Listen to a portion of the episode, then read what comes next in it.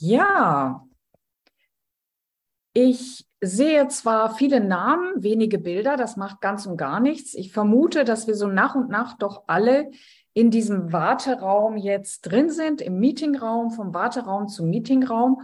Ich möchte an dieser Stelle erst einmal alle ganz, ganz herzlich begrüßen zur ersten Ringvorlesung in diesem Semester. Die Ringvorlesung hat eine sehr lange Tradition und kann auf viele Ereignisse zurückblicken und ist sozusagen ermöglicht worden durch die Hessische Theaterakademie. Das ist ein Verbund der ähm, hessischen Theater plus ein paar Assoziierte und alle Ausbildungsgänge, die ähm, mit Theater zu tun haben in Hessen, insbesondere die Institution der Goethe-Universität, der Universität in Gießen, der Hochschule für Gestaltung in Offenbach und der HFMDK, also Hochschule für Musik und Darstellende Kunst hier in Frankfurt, mit den Studiengängen angewandte Theaterwissenschaft, Dramaturgie, Bühnenbild, Regie, Schauspiel, Tanz, äh, äh, Musiktheater und auch ähm, äh, Emma Code und äh, äh, Theater- und Orchestermanagement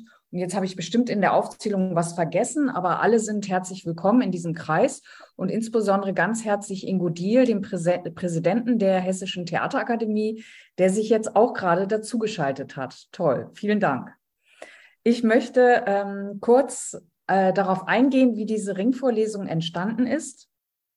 Being on Stage. Ringvorlesung ist eigentlich der falsche Begriff. Es sind für uns mehr Werkstattgespräche und äh, dadurch, dass sie auch digital stattfinden, haben wir diese Gespräche auch geöffnet und nochmal äh, andere Institutionen eingeladen, zum Beispiel auch viele Institutionen, die Schauspieler ausbilden. Vielleicht ist der ein oder andere heute auch dabei, ähm, aus Wien oder aus Ludwigsburg oder Stuttgart oder auch wo immer sie herkommen. Und an dieser Stelle sei auch benannt, dass Sie als äh, Lehrende, aber auch als Studierende jederzeit die Gelegenheit haben, diesen Link auch weiterzuleiten. Denn diese digitale Form ermöglicht uns wirklich, ein breites Publikum zu erreichen. Und es ist ja nicht nur ein Gespräch mit einem Gast und äh, einer Moderatorin oder einem Moderator, sondern es gibt auch die Möglichkeit, dass Sie sich unmittelbar mit Fragen einbringen können. Being on Stage, das ist sozusagen eine Hommage und ein Werkstattgespräch mit denen, die allabendlich oder manchmal ja nicht nur am Abend äh, äh, das verteidigen, was sich eine Gruppe, ein Team, ein Ensemble ausgedacht hat oder aber sogar ihre eigene Kunstform wählen und diese auf die Bühne bringen. Das heißt, es geht um die DarstellerInnen im Bereich Schauspielregie, Tanz, Musiktheater, Choreografie und natürlich auch Performance. Und so verschieden ist auch unsere Liste der Gäste, diese zehn Veranstaltungen, die wir uns vorgenommen haben. Und ich sage schon wir, weil wir nämlich gemeinsam gearbeitet haben. Das heißt, es gab eine Gruppe von Kolleginnen und einem äh, Studierendenvertreter. Und ich fange an dieser Stelle mal mit dem Studierendenvertreter an. Das war Alex Kappel, äh, Schauspielstudierender aus dem dritten Semester jetzt, der äh, uns begleitet hat in den äh, Vorbereitungsgesprächen und dabei war und kritisch zugehört hat, ob wir auch die richtigen Gäste auswählen. Dabei war äh, mein Kollege Nikolaus Müller-Schöll von der Goethe-Universität, der dort den Studiengang Dramaturgie leitet. Mit dabei war natürlich Philipp Schulte, der Geschäftsführer der Hessischen Theaterakademie und ähm, Lisa Lukassen, die Vertretungsprofessorin für Regie und Mitglied der Gruppe Gigipop und natürlich Friederike Thielmann, die äh, Kollegin aus der Regie, die den Regiestudiengang mitleitet und heute auch die Moderation übernehmen wird. Und an dieser Stelle möchte ich nur schon mal sagen, dass ich mich sehr auf den Gast freue, aber die Vorstellung des Gastes heute, die übernimmt Friederike. Und an dieser Stelle möchte ich daher, bevor wir genau zum Gast kommen und uns ihm widmen, möchte ich noch mal kurz sagen, was so die Hintergedanken unserer ähm, ja, Gesprächsreihe, würde ich es eher nennen, ähm, waren, die uns dazu geführt hat, dass wir eigentlich sagen, die und die Gäste sind es heute und genau und in den nächsten Wochen, die wir hören und sprechen wollen. Und zwar haben wir uns die Fragen gestellt in unseren Gesprächen als Kollegenschaft mit Alex Kappel als Unterstützung. Ähm, ja, wer darf eigentlich auf die, auf die Bühne? Welche Normen gibt es immer noch in unseren Köpfen, ähm, äh, die darüber entscheiden, wer ausgebildet wird und wer nicht? Und äh, wer auch, auch von den Zuschauenden, also von den Zuschauenden erwähnt wird und akzeptiert wird als Darsteller oder Darstellerin. Auch das werden wir mit so einer Person wie Stefanie Reinsberger vom ähm, äh, Berliner Ensemble diskutieren. Aber es gibt auch Positionen wie, naja, wie, wie geht es nach dem Studium eigentlich weiter? Wie schafft man sich seinen Weg als Darstellerin auf der Bühne? Deswegen haben wir auch zwei Alumni-Positionen eingeladen.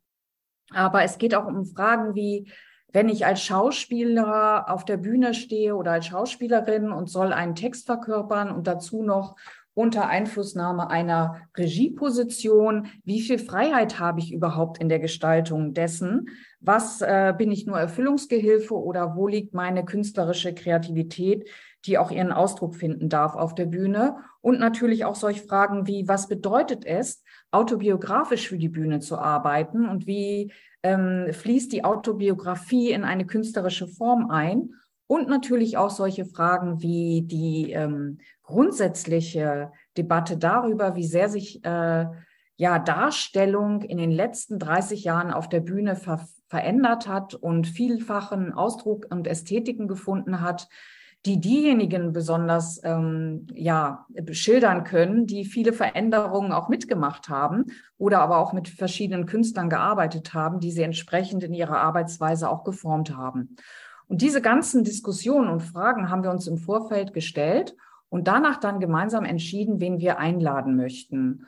Ja, und jetzt sind wir auch an dem Punkt, den ersten Gast zu hören. Ich freue mich sehr, dass das Gespräch geklappt hat mit ihm und ich übergebe jetzt an Friederike Thielmann, damit sie uns den Gast vorstellen äh, kann und uns und durch den Abend führt. Vielen Dank. Herzlichen Dank, liebe Marion, für äh, die Einführung und für die Vorstellung. Ähm, ich freue mich außerordentlich, äh, heute diese Gesprächsreihe eröffnen zu dürfen mit einem besonderen Gast, Benjamin Rajaipur, äh, der sich hier zugeschaltet hat aus Zürich, wenn ich das richtig weiß, wo er, glaube ich, gerade Pinocchio probt. Äh, hallo Benjamin. Äh, ich habe eine kurze Frage, bevor ich jetzt Benjamin vorstelle, äh, an Antigone. Äh, Antigone, wäre das möglich, dass du unsere beiden ähm, Kacheln so pinst, äh, dass wir so quasi nebeneinander sichtbar sind und ein Gespräch haben können. Ich habe das Gefühl, es ist ein bisschen leichter dann dem Gespräch das zu folgen. Das ist bereits geschehen, zumindest okay. auf meinem Bildschirm. Hatte ich nur die, ich habe Sprecheransicht. Okay, dann äh, findet sich das bestimmt noch. Ähm, ganz kurz vorher ähm, für den Ablauf dieses Abends. Ähm, ich führe jetzt gleich ein Gespräch mit Benjamin Rajaipur. Ähm, es ist aber angedacht, dass äh, ihr, die euch alle zugeschaltet habt, auf jeden Fall Fragen stellen könnt oder Anmerkungen äußern könnt. Ähm, wir werden bis ungefähr 19.30 Uhr sprechen. Dann ist eine halbe Stunde Zeit für ein allgemeines Gespräch ähm, wenn es vorher schon dringende Fragen und Anmerkungen gibt, dann ist das durchaus möglich, schon dazwischen eine Frage zu stellen. Dafür würde ich Sie und euch bitten, ein C in den Chat zu stellen für Call, äh, damit ich das weiß und ähm, euch und Sie entsprechend äh, dran nehmen kann und äh, so die Moderation dieses Gesprächs übernehmen kann. Also, ich darf Benjamin Rajaipur kurz vorstellen. Das mit dem kurz ist gar nicht so einfach. Ähm, ich beginne mal mit äh, seinem Studium. Ähm, Benjamin hat von 2013 bis 2017 an der Universität der Künste in Berlin Schauspiel studiert. Er trat während des Studiums bereits unter anderem am Deutschen Theater Berlin, dem Hans-Otto-Theater Potsdam, dem Theater Lübeck und an der Volksbühne am Rosa-Luxemburg-Platz auf. Nach dem Beenden seines Studiums bekam er ein Engagement an den Münchner Kammerspielen unter der Intendanz von Matthias Lilienthal, wo er 2017 bis 2020 im Ensemble war und unter anderem mit Rachel Harrell, Leonie Böhm, Susanne Kennedy, René Polish, Anta Helena Recker, Christopher Rüpping und Toshiki Okada gearbeitet hat. Benjamin hat auch gedreht, äh, seit der 2016 und 17 einige Kurzfilme mitgespielt, 2019 mit Faras Shariat den äh, Spielfilm Futur 3 gedreht, 2020 die Webserie Druck und den Kinofilm Odyssee mit Nicolas Darnstedt und zuletzt 2021 mit Aaron Lehmann, was man von hier aus sehen kann. Und wenn ich richtig informiert bin, kommt er ab Anfang des nächsten Jahres in die Kinos. Ne? Genau. Benjamin Rajaipur erhielt auch viele Auszeichnungen. Schon 2016 beim Theatertreffen Schauspielstudierender, den Solopreis des Bundesministeriums für Bildung und Forschung.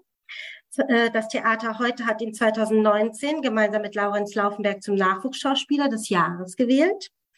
Äh, und 2019 bekam er auch gemeinsam mit Banafsche Hurmasti und Eudin Jalali äh, für Futur 3 den Götz-George Nachwuchspreis als bestes Ensemble.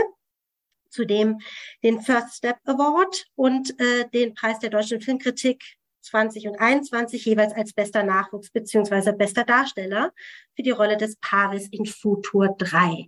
Wahrscheinlich könnte ich diese Reihe noch vorführen, äh, fortführen, lieber Benjamin. Äh, die ist ja schon ganz schön lang, diese Liste, wenn man bedenkt, dass dein Abschluss äh, deines Schauspielstudiums eigentlich gerade mal fünf Jahre her ist. Ähm, aber gehen wir doch dahin nochmal zurück. Du hast an der Universität der Künste Schauspiel studiert, äh, eine Schauspielausbildung, die sich labelt ähm, mit Ausbildung für zeitgenössisches Theater, mit einem Augenmerk für zeitgenössische Theaterpraktiken. Es geht hier darum, Schauspieltechniken als Handwerk zu verstehen, ähm, das äh, als Grundlage, das verschiedene ähm, Schauspielästhetiken äh, und Schauspielformen ermöglicht und dabei bewusst nicht traditionelle Spielweisen, sondern ergebnisoffenes Arbeiten vermittelt. Wie kann ich mir das vorstellen? Äh, kannst du etwas aus dieser Zeit erzählen? Vielleicht auch, welche Methoden, welche Trainings dich geprägt haben, äh, auf welche auf welches Handwerk du zurückgreifst in deiner Arbeit, aber vielleicht auch welche Informationen, welche Tipps, welchen Rat du bekommen hast äh, und ähm, ja, mit dem du arbeitest, möglicherweise auch das Gegenteil bewusst nicht aufgreifst und nicht weiterführst. ähm, ja, also erstmal vielen Dank, dass ich äh, da sein darf und für die Anfrage und die nette Intro. Ähm, das Studium. Also es klingt so ein bisschen mehr ähm, die Beschreibung auf der Webseite der Schule oder zumindest in Bezug auf die Zeit, als ich da war, klingt fast so ein bisschen radikaler angewandt, was so zeitgenössische Ästhetiken und so angeht. Ich glaube, bei uns war es so, dass es ähm, schon sehr traditionelle ähm, Elemente des, des Lehrens gab und so. Also es gab die Szenenunterrichte, die waren fest geblockt und es gab die Sprechunterrichte und die Bewegungsunterrichte und so weiter und so fort. Und ich glaube, dass es ähm, einmal so ein bisschen im allgemeinen Bewusstsein der Lehrkräfte und also unsere, als ich gekommen bin, wurde gerade ähm, die Direktion übergeben an Marion Hirte ähm, die ja auch äh, die Dramaturgin ist und war und auch viel, ähm, ich sag mal, postdramatisches und progressiveres Theater begleitet hat äh, in ihrer Zeit. Und ähm, Barbara Gronau ist auch, ist quasi als ähm, Geisteswissenschaftlerin und ja auch Dramaturgin ähm, die auch äh, äh, mit Shishi Pop gearbeitet hat und glaube ich auch immer noch, oder ich bin mir gerade nicht so sicher, aber also wir hatten sozusagen eh schon so ein paar Stimmen, zumindest in der Theorie und Geisteswissenschaft oder in der, in der Leitung, die einfach so ein bisschen vorwärtsgewandter waren, was das Theater angeht und nicht so ähm, sich selber nicht unbedingt ähm, zu sehr damit beschäftigt, mit, mit klassischeren, veralteten, äh, veraltetes bisschen, da steckt ein Urteil drin, aber äh, also mit, mit solchen Ästhetiken befasst haben. Und deswegen war so ein bisschen in der Luft schon einfach so ein, ähm, worüber man redet, worüber die Theorieunterrichte, die jetzt nicht super viel und ausgiebig waren, aber immer wenn wir über Theater gesprochen haben, war die Anleitung und die Impulse waren immer schon eher, ähm, sind immer mit dem Bewusstsein passiert, dass wir über, dass wir relativ offen über Theater und relativ ähm, stark auch über interdisziplinäre Ästhetiken sprechen und so und Theater nicht nur als einen äh, Begriff verstehen, auch für uns als auszubildende SchülerInnen oder StudentInnen, ähm, wo, es sich, wo es sich nur um Sprechtheater und Texte und äh, äh, einen bestimmten Abschnitt der Weltgrammatik so handelt. Äh, das einmal und dann glaube ich, dass wir schon so ein paar DozentInnen hatten, die auch in den Unterrichten, also das habe ich mit dir ja auch schon mal besprochen.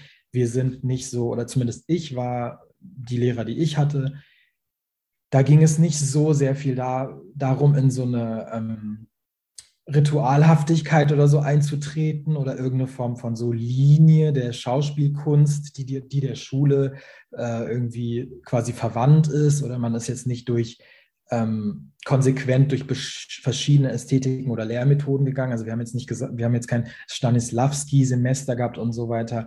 Wir haben über all diese Dinge gesprochen, aber oft waren die, die ähm, Herangehensweisen an szenische Inhalte und gerade so am Anfang waren mehr so eine Mischung aus Meißner Technik und äh, allem Möglichen.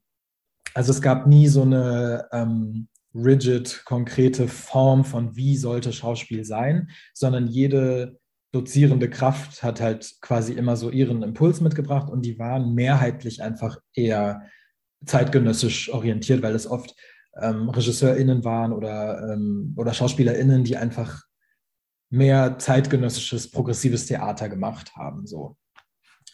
Ähm, genau, deswegen war es, es lag einfach so ein bisschen in der Luft und wir haben, wir haben viel wir haben uns viel mit zeitgenössischem Theater befasst, wenn wir ins Theater gegangen sind und wir haben sehr kritisch über Theaterpraktiken gesprochen und auch die Diskurse, die dann aufkamen, gerade zu der Zeit stark aufkamen, so 2012, 13, 14, als auch diese ganzen Blackfacing-Debatten waren ähm, an großen deutschen Häusern, also namely dem Deutschen Theater und diese ganzen identitätspolitischen Themen aufkamen, ähm, bewusst in Anführungsstrichen, und es diese Performance versus Schauspielkunst, bla bla, bla, diese Debatten gab, haben wir einfach so, würde ich sagen, eine relativ nuancierte und kritische Haltung, auch so im Gespräch immer bezogen auf die harsche Kritik, die oft kam aus der äh, so Schauspielkunst-Ecke, was sozusagen die, das Erweitern des Theaters anging, was das äh, Einbeziehen der offenen, der offenen Szene anging und so weiter und so fort.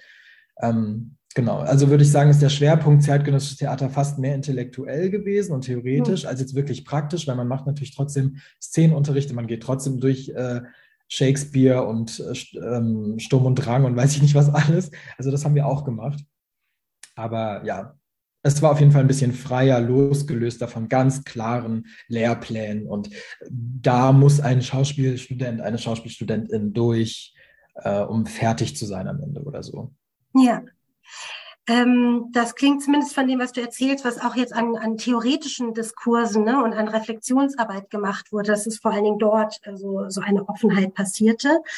Ähm, das klingt so ein bisschen, als ob die, ähm, hast du ja auch schon äh, angesprochen, also die äh, früher ähm, polarisiert diskutierten Diskurse von äh, Schauspieltradition, ähm, orientiert an äh, der Dramenliteratur auf der einen Seite und einer experimentelleren äh, äh, recherchebasierten Zugang äh, auf der anderen Seite äh, sich nicht mehr ähm, sozusagen in dieser äh, polaren Struktur formuliert, sondern zusammengeht.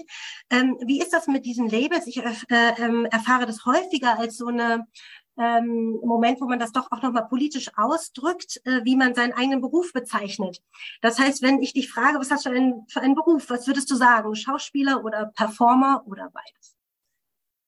Ich also es kommt immer auf den Kontext an. Ich glaube, so im, im Kontext des Sprechtheaters, so ganz grob, würde ich schon immer vom Schauspiel reden und jetzt nicht von, würde mich jetzt nicht Performer nennen unbedingt, äh, einfach weil das meiste der Arbeit, die ich mache, in den Kontexten, auch die, also die Arbeit, die besprochen wird in den Kontexten, einfach so sehr sprechtheaterlastig ist.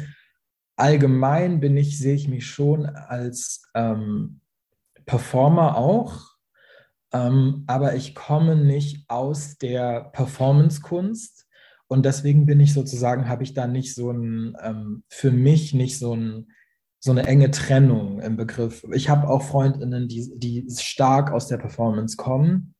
Das mischt sich ja auch und vor allem an den Theatern, an denen ich gearbeitet habe, hat sich das immer sehr gemischt. Da war der, die Schauspielerin war dann Performerin und die Performerin war Schauspielerin. Ähm, Genau, ich kann mit diesen Begrifflichkeiten und weil dann ja auch immer so das kommt, was, was daran ist auch so diktiert oder konnotiert durch den deutschen Sprachgebrauch im Theater. Also das sind so spezifische Kontexte und Terminologien. Wenn ich, im, wenn ich in einem anderen Land bin oder wenn es englischsprachig ist, da sagt man viel, das ist viel naheliegender, Performer zu sagen. Und das kommt nicht mit dieser ganzen Debatte von, geht es jetzt um geht es jetzt quasi immer um dich als Individuum und deine Geschichte oder kannst du, kannst du das verstehen als Verfremdung und als äh, sozusagen, also äh, ist das jetzt immer politisiert und muss es immer einen Bezug haben zu irgendwas oder kann es einfach quasi la pur la, es geht einfach darum, Figuren zu spielen, um, um der Kunst willen und so. Deswegen ist immer auch so die Frage, wo man ist und wie man darüber spricht. Und jetzt so im deutschen Theaterraum sage ich dann schon einfach Schauspieler, weil das so passt. Aber ich, ich für mich sehe da nicht so eine krasse Trennung oder Beleidigung, wenn ich das eine oder das andere genannt werde. Ja. Aber ich bin zumindest relativ klassisch ausgebildet als Schauspieler und war seitdem an hochsubventionierten Theatern tätig als ja. Schauspieler. Deswegen wäre es vielleicht auch ein bisschen heuchlerisch von mir zu sagen, ich kann mich mit dem Schauspielbegriff gar nicht identifizieren, weil es ist halt so, that's what you do. so, ja. Ja, danke. Ähm, gehen wir doch mal zu den hochsubventionierten Schauspielhäusern und zu deinem Engagement an den Münchner Kammerspielen, was du ähm, äh, nach deinem Abschluss ähm, bekommen hast. Die ähm, Konzeption und Programmierung von äh, den Münchner Kammerspielen ähm, von Matthias Lilienthal und seinem Team ähm, waren ja stark polarisierend und haben scharfe Diskussionen in München darüber, äh, auch darüber hinaus äh, ausgelöst äh, vor allen Dingen in der Zeit vielleicht noch bevor du da warst, also so in den ersten zwei Jahren oder bist da vielleicht sozusagen ja. so dazugekommen. Ähm, an den Münchner Kammerspielen wurden äh, Ästhetiken äh, ans Theater, ans Stadttheater geholt, die zuvor vor allem in der freien Szene vertreten waren, die auf das Experiment setzten, die eine politische Auseinandersetzung suchten mit den Fragen, ähm, was sehen wir überhaupt auf der Bühne, wen sehen wir auf der Bühne, für wen machen wir Theater ähm, und da in der kritischen Auseinandersetzung äh, mit den kanonisierten Texten und dem traditionellen Schauspiel war. Ich glaube, so kann man das vielleicht beschreiben. Meine erste Produktion an den Münchner Kammerspielen war mit dem US-amerikanischen Choreografen Rachel Harrell. Und äh, der arbeitet mit Techniken wie Voging, postmodernem Tanz und Buto. Und in seinen Probenprozessen spielt auch das Kleiden und Ankleiden und äh, die äh, Haute Couture eine große Rolle. Ähm, du hast äh, 2017 äh, mit ihm gearbeitet in einer Bearbeitung von Romeo und Julia, Juliet and Romeo. Und Tanztechniken und Bekleidungstechniken. Das klingt jetzt erstmal nicht nach dem, womit man sich als Schauspielabsolvent äh, bei der bei den AFOS, also den Absolventinnen vorspielen oder der ZVA, also der Bundes von der Bundesagentur für Arbeit zentral organisierten Künstlerinnenvermittlung präsentiert.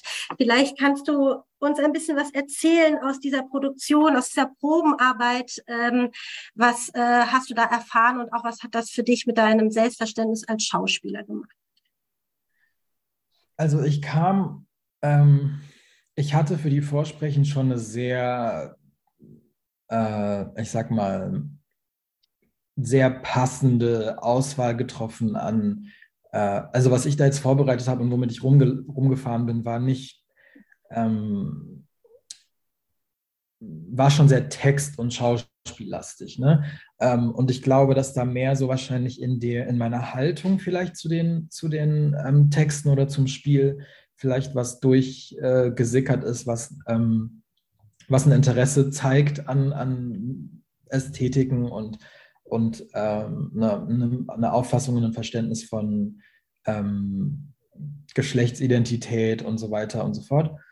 Äh, ich bin aber trotzdem so, ich bin, ich bin mit Caligula und so Zeug rumgelaufen. Also es war, es war jetzt quasi, ich bin jetzt nicht, bin jetzt nicht angetanzt und war so, und das habe ich äh, ähm, am Hau gelernt. Ja. Ähm, aber das steckt vielleicht mit drin. So. Mhm. Ähm, und wurde dann, genau, dann gab es so, dann ist man an verschiedenen Theatern, wenn man Glück hat und ähm, ist dann im Gespräch oder macht diese Vorsprechen. Und ich kam an die Kammerspiele wissend, ähm, also ich habe mich dezidiert für ein Theater entschieden, was dahingehend offen ist, also was Ästhetiken und so angeht. Ähm, deswegen wusste ich schon, dass das da, ähm, ich wusste ja auch von den Namen, die da sind und wer da arbeitet und so. Und das war aber erstmal gar nicht geplant, dass ich mit Trashel arbeite, Und ich kam dann da an und äh, war irgendwie sehr happy, weil ich direkt erstmal so eine kleine süße Lesung mit Christopher Rüping gemacht habe. Und ähm, der Kontakt, den ich dort hatte, war schon mehr mit den so äh, Schauspielregie-Leuten und so und der, der Intendanz und der Dramaturgie. Und dann ging es, ähm, dann ging es eben los mit, ich sollte nämlich eigentlich bei David Marton, der, der äh, Musiktheaterregisseur und Theaterregisseur ist, äh, sollte ich eigentlich in einer Adaption von oder in einer, ähm, in einer Inszenierung von Jack Kerouac's On the Road mitmachen. Und das wäre viel mehr Text und viel, also das, mhm. das wäre das wär auch sehr interdisziplinär gewesen, weil viel Musik mit dabei war und großartige MusikerInnen und so weiter. Aber es war schon mehr so eine große Bühne, Sprechen, bla bla bla. Äh, und dann ist es ganz kurzfristig passiert, dass der Chefdramaturg gesagt hat, ich, ich habe doch eine andere Idee und so weiter und so fort. Und äh, und dann bin ich da mehr so reingerutscht. Also es war gar nicht so, ich, also ich, ich wollte sehr gerne mal mit dem arbeiten, aber es war nicht klar, wann das passieren würde und so. Und immer wenn so KünstlerInnen kommen, die so sehr spezifische, so kollektive Kontexte mit sich bringen, ähm, ist man ja auch so, okay, man weiß nicht, ist man, kommt man in Frage, passt man überhaupt, wollen die einen überhaupt mit in ihrem System haben? Ähm, und dann haben wir angefangen zu arbeiten und Treasure hatte relativ viele Schauspieler erstmal dabei auch. Ähm, und was halt krass für mich war, ist, dass ich, ähm, du hast ja schon gesagt, was da so, also Ballroom und Voging und, ähm, und Mode als, als Ausdruck auch von auch als, als historisches ähm, Attest oder so, also ähm, Kleidung und die Art, wie Kleidung präsentiert wird und auch was, also ich glaube, dass Trudgell ganz viel Inspiration auch holt aus den höfischen Tänzen und, und wie so, ähm, was, was Kleider präsentieren eigentlich bedeutet und woher dieses Ritual eigentlich kommt und was das auch mit, ähm, mit Klasse und so zu tun hat. Also dieses Fashion-Element ist gar nicht nur so, ähm, oberflächlich, es geht um die Fashion Week oder so oder Haute Couture, sondern mhm. es hat so ein bisschen auch was mit, der, mit den Ritualen der Mode zu tun. Und ähm, das war erstmal einfach voll krass spannend, mit, sich mit solchen Parametern in der Arbeit auseinanderzusetzen, auch weil es Dinge sind, die mich interessieren und so. Ähm, und was aber krass war, also wir hatten, es gab so ein bisschen Text, aber ich habe, glaube ich, wirklich sehr wenig gesprochen. Also wir haben vielleicht, ich habe vielleicht zwei Zeilen gesprochen oder drei Zeilen in dem ganzen Stück. Und ähm, der Rest war halt einfach die Gruppe mit sich, mit diesen, mit diesen, mit diesen ähm, Tanzarten und diesen Ästhetiken und Praktiken und einer extremen, super inspirierenden Freiheit in den gesetzten Rahmen. Also wir haben uns dann Buto angeschaut und wir haben uns das angeschaut, aber was wir damit letztendlich gemacht haben, war uns überlassen und Trajal hat das mehr sowieso geführt. Ähm, und was halt krass war oder worauf ich eigentlich äh, hinaus wollte, ist, wenn wir darüber reden, was hat so eine Arbeit, Zusammenarbeit irgendwie verändert, auch im Blick auf die Möglichkeiten im Theater. Ich kam eben mit so einem als queerer, junger, migrantischer Mensch, postmigrantischer Mensch, so war ich eben, kam ich von den Schauspielschulen und ich war schon immer, ich hatte schon immer so das Gefühl, dass ich so Rückgrat habe in dem, was ich zeige und mich irgendwie nicht so verbiegen lassen möchte oder so. Aber ich habe natürlich schon, also, weiß nicht, 2016 ist jetzt auch nicht so lange her, aber da hat man schon auch noch so ein bisschen geguckt, dass man den Leuten das gibt, was sie wollen äh, und dann vielleicht im Nachhinein streitet oder so. Aber ähm, du hast halt die, du wolltest halt einen Job, also du wolltest halt irgendwo Arbeit haben und versichert sein. Und deswegen hast du halt auch so ein bisschen geguckt, dass das Format stimmt. Und dann kommt man da an und hatte, und auch das war an meiner Schule trotzdem Thema. Also ich, es ging schon darum, ich wurde jetzt nicht gebrochen oder so, das war bei uns nicht wirklich eine Technik, aber es ging schon darum, okay, wie tief kannst du sprechen? Wie sehr kannst du dich verfremden? Also wie, wenn, wenn dein Körper und deine Stimme Mittel zum Ausdruck sind, die du anwenden kannst, um, um Dinge äh, auszudrücken. Wie ist dein Spektrum an Möglichkeiten der Veränderung und Verwandlung? Da drin steckt per se schon eine gewisse Form von Heuchelei. Das haben wir ja auch mal besprochen. Also wer darf wie ambivalent sein und was ist eine schwule Stimme, was ist eine lesbische, was, was sollen sozusagen überhaupt diese ganzen ähm, unausgesprochenen ähm, Kategorisierungen, die es, um die es dabei ja geht. Der muss ein bisschen tiefer sprechen, sie muss in hohen Schuhen laufen können. All diese Sachen, die oft gar nicht unbedingt so einen ähm, gewalttätigen Namen bekommen, aber eben doch in, in der Lehre dann passieren. die hat man ja trotzdem irgendwie mit sich genommen und man ist so, okay, ich kann mir in der Rolle oder in meinem Lied oder in meinem Chanson kann ich mir das leisten, aber das muss schon, da muss ich ambivalent genug sein, dass alle sich in mich verlieben können, ganz blöd gesagt. Also es geht so ein bisschen um die Begehrbarkeit deines Körpers und deiner Stimme. Das klingt so ein bisschen perfide irgendwie oder so. Ähm, ich finde es nur so halb schlimm, weil wenn man, wenn man die Zügel in der Hand hat, und die Sinnlichkeit sozusagen als eine Entscheidung versteht, dann ist das was, was zu der Kunst gehört, ganz einfach. Und das muss man nicht mögen oder wollen. Aber ich finde das für mich jetzt nicht so schlimm. Nur in dem Moment, wo, wo diktiert wird, welche Sinnlichkeit wie richtig ist und welche zu dir gehört und welche dir nicht dir abgenommen werden muss oder sonst was, da wird es schwierig. Und egal, long story short, ich, man kommt also, egal wie selbstbewusst man ist, egal wie politisiert man ist, man kommt trotzdem mit so einem das muss schon ein bisschen so sein. Und das muss schon ein bisschen markant sein. Und ich muss schon zeigen, dass ich irgendwie darunter in die unteren Ebenen komme und geerdet bin und bla bla bla. Und dann kommst du an dieses Theater und die erste Arbeit ist halt, es geht nur ums Femme-Sein. Es geht überhaupt nicht, also es ging auch um Maskulinität in dem Stück, aber nicht um Maskulinität im Sinne von ähm, der normierten Art auf Maskulinität zu schauen.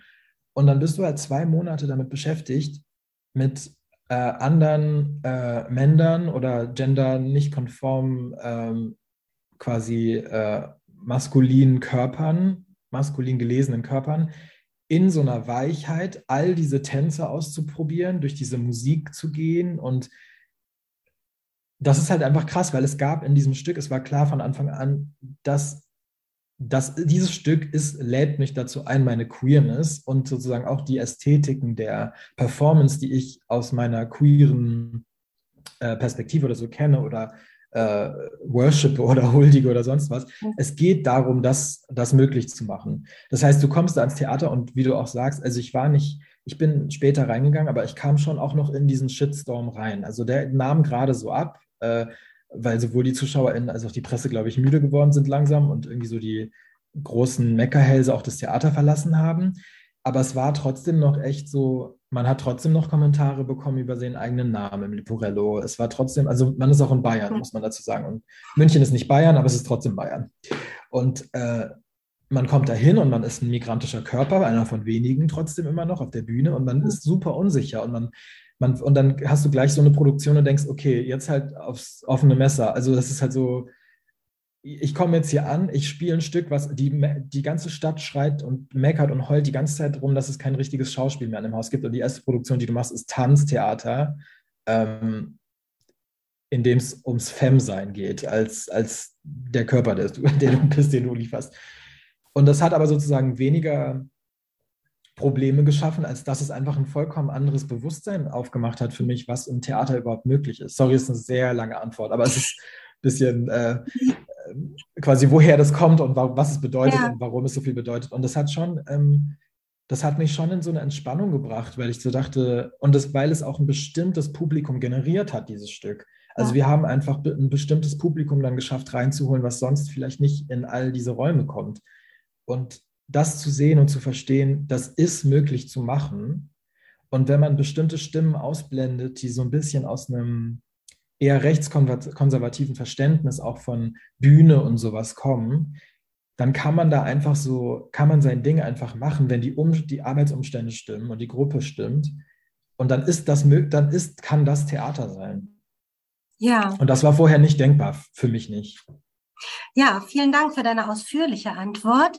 Ähm, nee, ich äh, verstehe das gut. Vielleicht kann man es so zusammenfassen. Es geht wirklich auch um eine Form von Verlernen von den schon doch trotz allem strukturell internalisierten äh, Vorstellungen von, äh, wie Männlichkeit zu performen ist, äh, was überhaupt, welche Verwandlungsfähigkeit auf jeden Fall gegeben sein muss und gezeigt werden muss äh, im Probenprozess und auf der Bühne äh, und eine, ja, eine, eine Selbst Verständnis zu bekommen, mit äh, auch ähm, einem eigenen Herangehen äh, an diese Punkte wirklich ähm, äh, sozusagen als, als Erwartungshaltung auch äh, mit zu produzieren. Das finde ich, äh, finde ich sehr gut nachvollziehbar.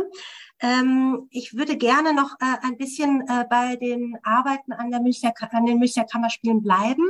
Äh, du hast äh, mir verraten, dass es noch äh, zwei weitere Menschen gibt, die dich sehr geprägt haben äh, an den Münchner Kammerspielen. Das waren Susanne Kennedy und Christopher Rüping, die arbeiten mit den beiden. Ähm, das sind jetzt keine Choreografen, das war sicherlich nochmal eine andere ähm, Probenarbeit, ähm, äh, die du dort erlebt hast. Äh, mit Christoph Christopher Rübing hast du die Dionyser Stadt gemacht äh, eine äh, zehnstündige Theaterarbeit, äh, die ähm, in vier Teilen ähm, zuerst ähm, den Prometheus-Mythos äh, erzählt, dann ähm, oder bearbeitet, äh, dann äh, die Ilias, äh, den Untergang von Troja, äh, dann die Orestie ähm, und äh, das, äh, die, der Troja-Teil wird äh, vor allen Dingen erzählt und äh, über äh, euch Spielerinnen wie auch über ein Schlagzeug, äh, die Orestie als Sitcom äh, inszeniert. Und es endet mit einem, ähm, also mit äh, Spielerinnen, die äh, als Satyrne, Satyrne verkleidet Fußball spielen. Ähm, also so eine Suche auch nach verschiedenen Formen der Auseinandersetzung mit den antiken Stoffen. Äh, du bist äh, zu sehen als Prometheus in einem Käfig äh, über der Bühne baumelnd äh, und ab und an mit einer Form von ähm, von äh, Vogelkot übergossen wirst. Ähm, die Arbeit war auch in Frankfurt zu sehen, äh, im Sommerbau. Äh, die Arbeit mit Susanne Kennedy ist ja auch eine, die oft äh, auch polarisierend besprochen wird, gerade in Bezug auf die Arbeit mit den Spielerinnen. Also der Was sehr interessant ist, weil darüber ja, können wir gleich mal reden. Genau, wiederholte ja. Vorwurf, man könne sich als Spieler oder Spielerin da gar nicht äh, zeigen, äh, wenn wir jetzt zum Beispiel die drei Schwestern nehmen, was ihr 2019 gemacht habt, ähm, da arbeitet, da seid ihr in kompletten Kostümierung mit Maske. Äh, das heißt, ich kann gar nicht sagen, äh, unter welcher dieser Masken steckt denn Benjamin, wenn ich mir das anschaue. Ähm, wird gearbeitet mit Voice-Overn. Es ist äh, sehr, sehr klar festgesetzt, welche Bewegungen es wann gibt. Vielleicht kannst du zu diesen Arbeitsweisen auch noch mal was sagen und wie du dich, also wie das für dich als Schauspieler genau, ähm, ja, wie du dich da findest in der Zusammenarbeit. Gerne. Also ich glaube, ich fange mal mit Susanne an, weil es so am brisantesten ist thematisch. ähm, ich habe mit Susanne jetzt viermal oder so gearbeitet und wir waren auch schon, also wir waren in Barcelona und Seoul und Moskau auf Gastspiel. Also es ist auf jeden Fall eine Arbeit, die aufgrund ihrer Ästhetik wahrscheinlich auch international einfach ein ähm, starkes Interesse findet. Und erstmal zur Arbeitsweise von Susanne oder andersrum, wenn ich das höre, die Kritik als Spieler fühle man sich und so weiter, ist meine Frage immer, oder mich würde interessieren, von wem diese Frage ausgeht. Weil wenn man sich anschaut, also das eine ist die Theaterästhetik, die, die sozusagen rezipierbar, sichtbar ist als Zuschauerin. Und die andere Sache ist die, die Erfahrung der SpielerInnen aus der Produktion heraus. Und es, es gibt bei jeder Form von Regie, und das liegt wahrscheinlich auch an der paradoxen Aufgabe, die Regie überhaupt ist. Also Regie ist ja einfach ein schwieriges Thema. Es ist zum einen ein Theaterberuf, der nicht sehr alt ist und in der kurzen Zeit schon so viel, also in so viel ähm, Dominanzlogik äh, funktioniert hat und so viel ähm, so fest geworden ist als Begriff, was, was, dieser, was dieser Beruf eigentlich sein muss und was, wofür der alles steht, dass das sowieso, also selbst wenn man der anthroposophisch aufgestellteste Mensch der Welt ist, wenn du, wenn du Regie machst und ein Kopf bist sozusagen, der bestimmte Entscheidungen fällt, wirst du dir so oder so, du wirst immer Menschen haben, die unzufrieden sind mit den Entscheidungen, die du für sie oder mit, mit ihnen triffst. Und das ist also eine Sache, ich bin sehr regiekritisch, aber das ist sozusagen die Gnade, die ich den Regie ausführenden Leuten trotzdem schenken möchte, ist, es ist nicht, es, das, es gibt das nicht, dass, dass, dass es in so einer Position eine Form von Arbeit oder ich, ich zweifle mal an, dass es, oder ich sage mal, es ist sehr unwahrscheinlich, dass du es schaffst, egal wie du drauf bist, alle Menschen immer glücklich zu machen, mit denen du gearbeitet hast.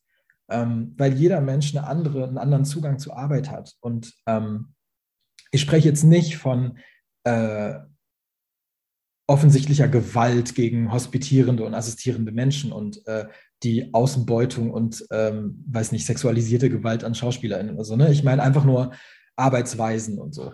Ähm, und deshalb ist es interessant, quasi zu schauen, wer, wer berichtet eigentlich und wo kann man das vielleicht trennen von der Ästhetik, also so eine Bevormundung der SchauspielerInnen durch den, die Rezension der Arbeit. Also ich gucke das an und denke mir, die müssen ja unglaublich leiden. Und dann gucke ich mir einen anderen Theaterabend an, der vielleicht von einem, von einem Regisseur oder einer Regisseurin ist, die viel mehr Sichtbarkeit ermöglicht von Spielenden, die Körper zeigt, die Stimme zeigt, wo Leute äh, Sport machen quasi. Ähm, und da stellt sich die Frage nicht so, da stellt sich die Frage nicht so oft, weil die Ästhetik angelehnter ist an das, was man versteht als äh, berechtigte Kunstform in dem Raum. Dabei leiden Menschen in den Produktionen aus meiner Erfahrung, ich habe nämlich, man hat dann ja auch Freundinnen überall an Theatern und so, das sind die Leute, die am unglücklichsten sind als Spielerinnen. Und ich kann sozusagen aus der Arbeit mit Susanne äh, berichten, natürlich gibt es immer wieder so ähm, Reibungen und das ist nicht eine Arbeit für jede Person, das ist einfach so. Und auch ich verstehe das als eine Arbeit, die ich gerne mache unter verschiedenen Arbeiten. Ich, ich wüsste nicht, ob ich jetzt zehn Jahre lang eine Ästhetik dreimal im Jahr äh, proben könnte. Aber so wie ich das verstehe und selber erfahre, sind die meisten Leute extrem entspannt, ziemlich happy mit den, mit den Probenarbeiten. Susanne ist eine unfassbar entspannte, unfassbar nicht autoritäre Person und die Ästhetik entsteht durch sehr viel Zusammenarbeit. Also das, was man sieht, sieht so statisch aus oder so, aber selbst die Bewegungen, also das ist nicht Bob Wilson, wo, wo, wo gesagt wird, ähm, der Becher muss dann rechts unten, so ist das nicht mit Susanne, sondern mhm. das, was du siehst, ist schon, das sind schon auch Entscheidungen, die wir treffen und das, die Räume sind natürlich so dicht und alles ist so eng, dass es natürlich eine Form von die Bewegung ist minimal, aber die Bewegung ist nicht da, äh, ist da.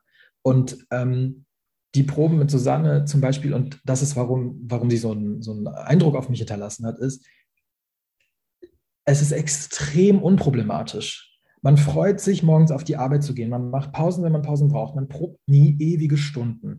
Die Leute sind extrem gut vorbereitet. Sie kommen rein, also die haben ein riesiges Konzept, ein, ähm, ein, ein, eine, eine, ähm, ein Archiv oder eine Datenbank an Sounds und Möglichkeiten, ähm, aus denen wir dann gemeinsam schöpfen. Natürlich ist viel vorgegeben und das ist einfach die Ästhetik.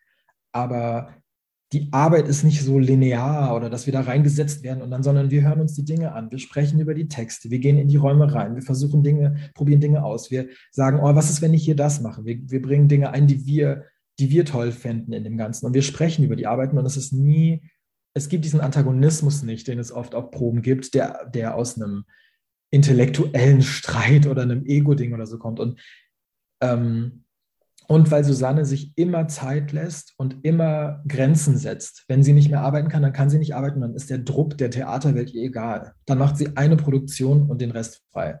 Das hat natürlich was mit Privilegien und Ressourcen zu tun, das muss man sich leisten können und das ist ganz, ist mir klar.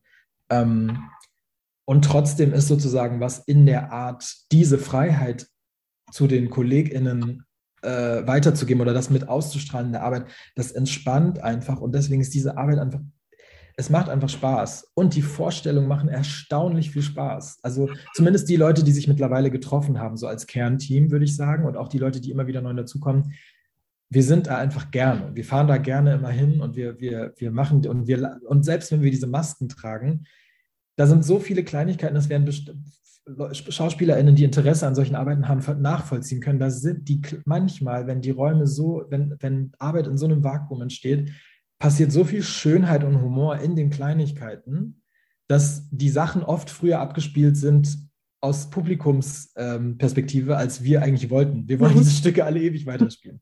So viel zu Susanne. Jetzt versuche ich es kurz zu halten. Ähm, und Christopher ist einfach, ähm, als ich nach München gekommen bin, war Christopher ja so designierter Hausregisseur da mit, mit Nikolaus Stehmann, ja. ähm, hat also die meisten Arbeiten da gemacht und ich kannte Christophers Arbeit so, ich hatte ein, zwei Stücke vorher gesehen in Berlin, glaube ich, und noch irgendwo ähm, und kam dann nach München und was für mich halt auch krass war, ist, es gab eine Premiere von Miranda Julys äh, Der erste fiese Typ. Also und das ist halt, sowas gab es an anderen Theatern nicht. Und dann kann man natürlich sagen, okay, warum inszeniert das keine Frau oder keine Femme oder so? Ähm, und das sind alles Fragen, die wir uns gestellt haben, die Christopher sich auch gestellt hat mit dem Haus, die wir uns gestellt haben, die Miranda July auch gestellt hat an die Produktion und so weiter. Aber du kommst erstmal hin und das ist da. Und die Produktionen sind extrem, die Texte waren immer extrem wichtig. Die Spiellust stand immer im Zentrum und es hatte eine Form von so unprätentiöser Casual Art in die Stoffe zu finden, auch in den Inszenierungen. Es war viel Kopf dabei, man hatte immer das Gefühl, okay, der denkt sich da schon ziemlich viel aus oder so, es ist dramaturgisch schon irgendwie ähm, sehr durchdacht, aber es hat eine Leichtfüßigkeit, die so erfrischend ist irgendwie auf eine Art, ähm, das, das inspiriert einfach als Zuschauerin und als Spielerin, glaube ich. Und bei Dionysos war das halt das war was, was er noch nie gemacht hatte. Das war was, was die meisten von uns noch nie gemacht hatten. Äh, selbst Peter Brombacher, der in der Originalbesetzung war, der ja quasi Jahrzehnte mit den größten Theaternamen gespielt hat, selbst für den war das was Besonderes, diesen zehn Stunden Antikenmarathon zu bauen. Und da drin diese Freiheiten zu haben und sich in diese Stoffe zu finden und eine Form von Leichtigkeit beim Spiel zu haben und daraus aber in extreme Tiefen abrutschen zu können, spielerisch und aber immer als Gruppe beieinander zu sein und nicht in so komische äh, Faustkämpfe zu fallen, das war mhm. einfach, und dazu muss man sagen, bei Dionysos Stadt ganz klar ist auch einmal, es ist eine, es ist eine Extremerfahrung für uns alle, die, sehr, die uns sehr ans Herz gewachsen ist. Was wir da tun, tun wir nirgends sonst und werden wir vielleicht auch nie wieder so machen. Und das andere ist, dass das Publikum bis jetzt stetig, also die letzten, was ist das jetzt, vier Jahre oder so, das ist einfach, das ist für uns alle immer unfassbar am Ende, was die Leute mit diesem Stück anfangen können. Und auch da gibt es Kritik und da gibt es Leute, die damit nicht viel anfangen können und das ist vollkommen richtig und okay. Aber es ist eine überwältigende Mehrheit der Leute, die kommen, die extrem gerührt sind, extrem inspiriert, irgendwie Lust haben zu spielen, Lust haben, weiter ins Theater zu gehen. Und es hat so was komisch familiäres, was aber nicht so sektenmäßig ist, sondern man ist einfach miteinander und zelebriert Theater. Und das ist das habe ich so einfach noch nie erlebt, auch als Zuschauerin so nicht. Friederike, ich kill, ich kill dich hier richtig mit meinem nein, ewig nein, langen Roman. Ist, äh, nein, das ist sehr interessant. Also äh, wirklich, dass du formulierst, dass sozusagen dieses Miteinanderarbeiten, ne, wie du es gerade beschreibst. Und es ist nicht nur auf der Ebene, du als Schauspieler mit der einen Regieposition, sondern wie ich es verstehe, geht es wirklich dann um äh, Ensemblefragen und ähm, und, und das dazu, ja. dazu würde ich ganz gerne noch ganz kurz ja. sagen, ähm, das ist die spielerische Theater, ist, das, das sind diese Ebenen. Es gibt dann immer ja. natürlich für bestimmte Leute und für mich zum Beispiel insbesondere, also äh, gibt es dann immer noch so die politische Ebene. Ne?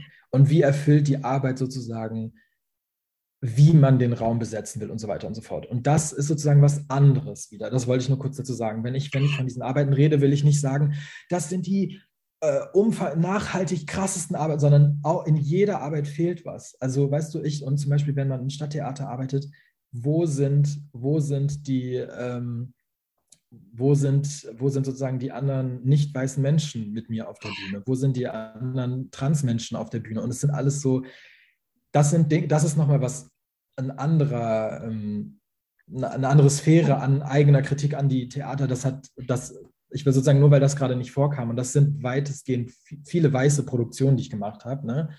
Ähm, das ist sozusagen ein anderer Aspekt, der ein bisschen, bisschen äh, düsterer ist. Du hast eigentlich gerade schon die perfekte Moderation für mich übernommen, die äh, Überleitung zu meiner nächsten Frage, die nämlich genau äh, darauf, ähm, darauf hin wollte. Ähm, was sind die ethischen Auseinandersetzungen, die du äh, sozusagen für dich in deiner Theaterarbeit spürst.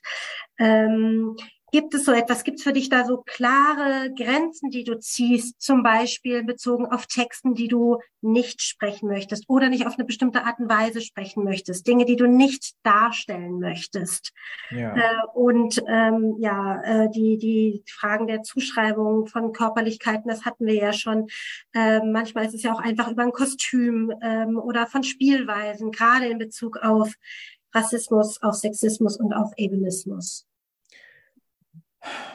Ja, also ich glaube, das ist für jeden und jede eine Reise auf jeden Fall. Das ist am Anfang immer nicht so einfach. Ich habe eine Produktion gemacht während des Schauspielstudiums.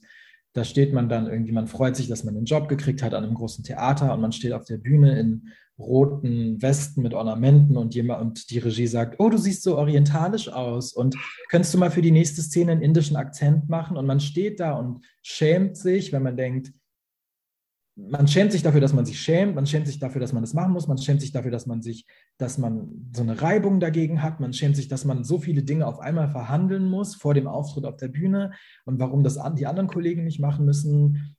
und dafür, dass man sich kleinlich fühlt in dem Moment. Und naja, es ist ja auch nur mal ausprobieren, aber eigentlich hat man eine Intuition dagegen. Ähm, und solche Momente gab es auf jeden Fall, wo ich, ich würde sagen, ich habe noch nie wirklich so in den sauren Apfel gebissen. Ich habe immer, auch in solchen Kontexten, habe ich immer, selbst wenn ich was angeboten habe, habe ich danach dann gesagt, ich kann, das kann ich nicht machen. Mhm.